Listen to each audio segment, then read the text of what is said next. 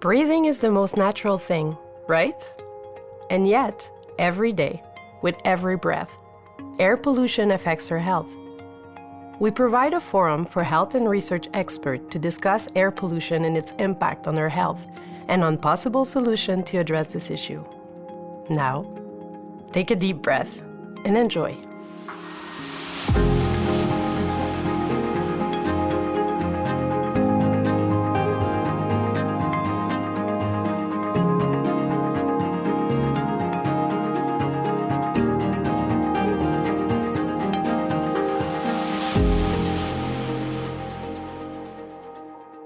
My name is Scott Weichenthal. I'm an assistant professor in the Department of Epidemiology, Biostatistics, and Occupational Health at McGill University, and my research is in the area of uh, air pollution health effects.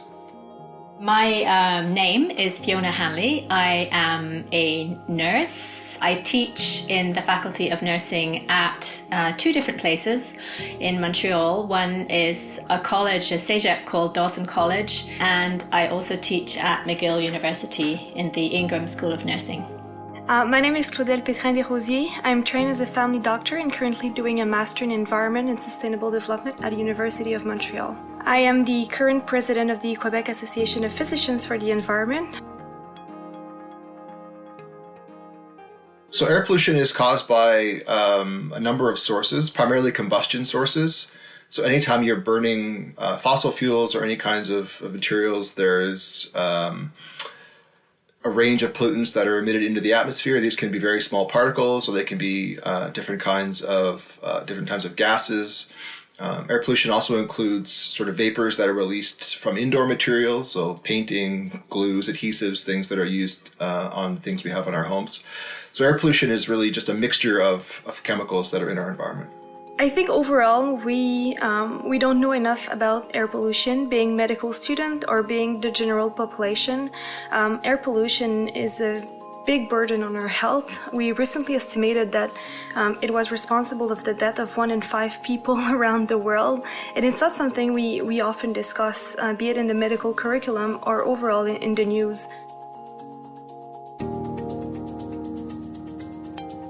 It should be from the very beginning of education for all health professionals, whether they're medical students, nursing students, respiratory therapy students, physiotherapy students, uh, occupational therapy, uh, etc.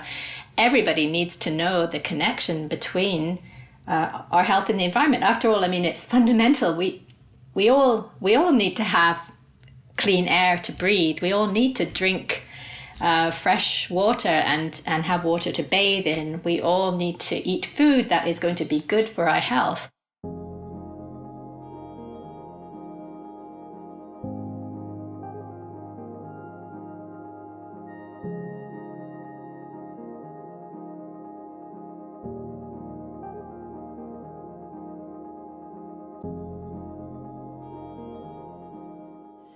So in Canada, there are a range of important sources. So obviously, traffic uh, is an important one. In terms of traffic, uh, in addition to combustion sources, there's also things like brake and tire wear that contribute um, to air pollution. So these uh, brake wear, for instance, is, is uh, contributes to metals in our environment. Also, what we call biomass burning, so residential wood burning, forest fires.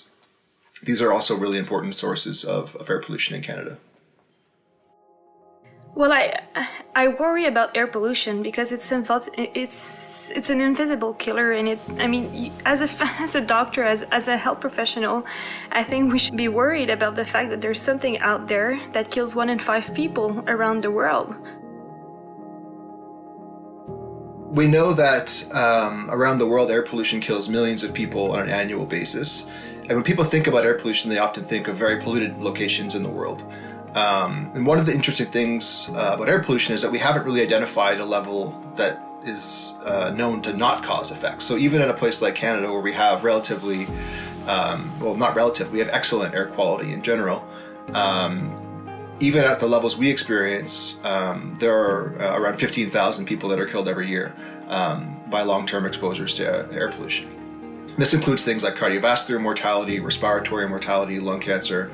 And that costs like $120 billion a year to the system. That's massive. So, air pollution is not a concern because the, the risks are, are very large at an individual level. They're a concern because everyone is exposed. Um, and anytime you have an exposure that has even a small risk, but that lots of people experience, this can give rise to a large number of cases. And so early on, of course, researchers focused on the respiratory health effects uh, of air pollution. So we know that it contributes to things like lung cancer and uh, exacerbation of respiratory illnesses like asthma. And then the research sort of moved on to cardiovascular effects and now we know that the cardiovascular effects of air pollution are probably more important than the respiratory effects. So we know that there's a con- contributing to uh, things like myocardial infarction, cardiovascular mortality. We know that people with existing cardiovascular diseases, so things like diabetes, uh, make you more susceptible to air pollution. And now research is really moving into looking at the uh, the neurological effects of air pollution, so impacts on the brain, things like dementia, recent studies of brain tumors. And this has really been motivated by the fact that we know that that certain kinds of, of particles can actually reach the human brain. So we know they're getting there.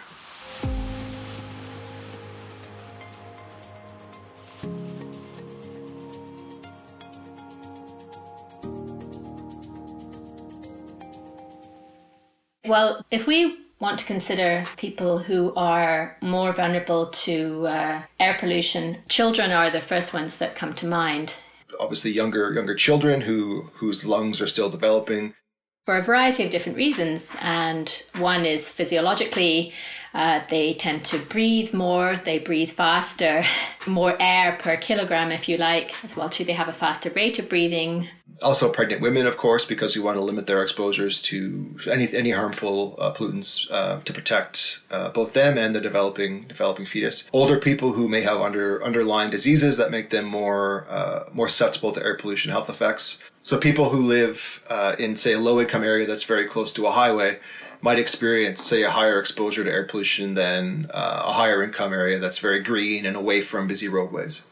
Some of the air pollution particles are even found in the placenta, and so children are exposed even in the womb. So, those are the populations that we sort of uh, generally target when it comes to public health messaging around air pollution health effects.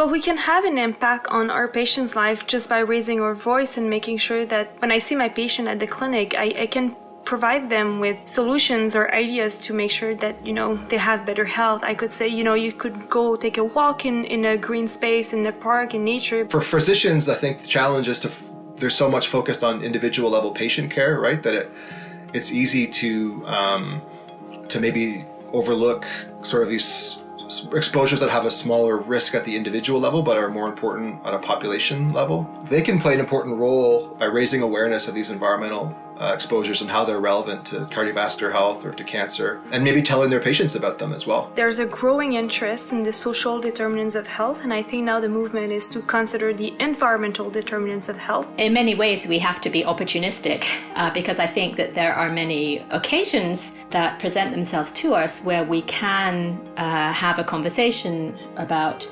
environmental health, whatever the, the subject happens to be. If we're talking about a a condition like a cardiovascular condition, for example, or we're talking about um, heart disease, or we're talking about pregnancy and how to promote health in pregnancy, for example, there are many, many different occasions to be able to have that conversation about what are the influences of the environment on health.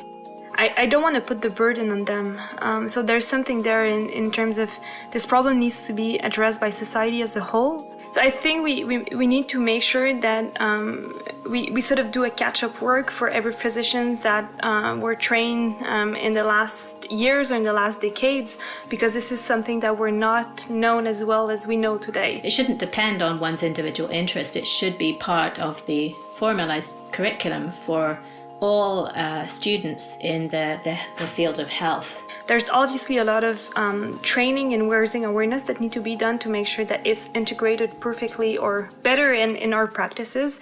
Uh, but I think we're, we're heading in that direction. Very rarely do we ask, well, what are you using to clean yourself or to clean your house? Or what is the state of carpets in your home? Or do you live by a high traffic area? Or do you know about the air quality health index? Do you know how to check whether today is a good day to go and do exercise outside? Or is it maybe something that we should do some exercise inside today because the, the air quality is not very good? Medical professionals and medical students are given um, an enormous trust um, by the population. We're trusted people. Um, when we usually when we say something to a patient, it has an impact on their life, on their habits, on on their choices. Um, and I think we have to honor this trust when it comes to problems that are beyond the walls of our clinics. And I think we have to make sure that we that our voices are heard, but that we make sure that we are able to also um, amplify the voices of people who may not have this chance. The solutions are sometimes source specific or pollutant specific, generally decreasing large combustion sources in heavily populated areas. Um, is a good idea, right? So one of the one of the actions that Montreal has done, I think that was a good idea, was to limit residential wood burning, um, because wood residential wood burning can produce a lot of air pollution, um, which might not be a concern if you live in, in the country with not a lot of neighbors around. Uh, but when you're in a major a major city and everyone's burning wood, that means millions of people are now exposed to these harmful pollutants. Reducing fossil fuel combustion is a good one, and I think you know cities have made an effort to try and promote sort of active transportation, so things like cycling, walking.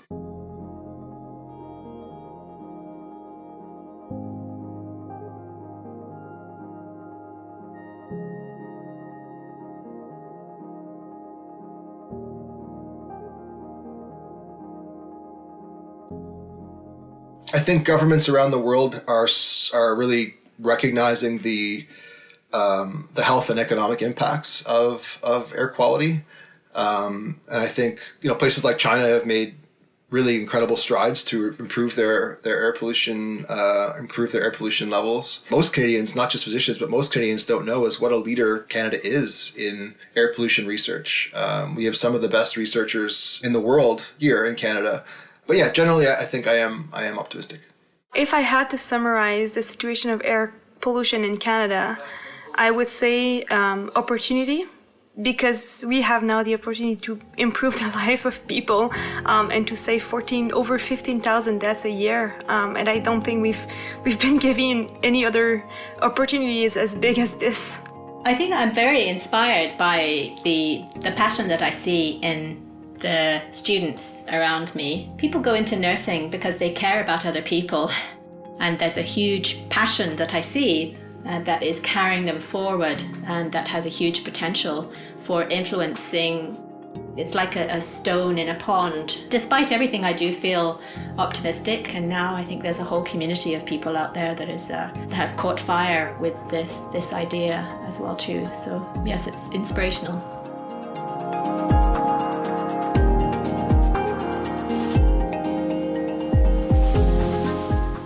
You listen to a podcast produced collaboratively by Health Canada, Université de la Rue, and IFMSA Quebec, which is the International and Community Affairs Division of the Quebec Medical Student Federation.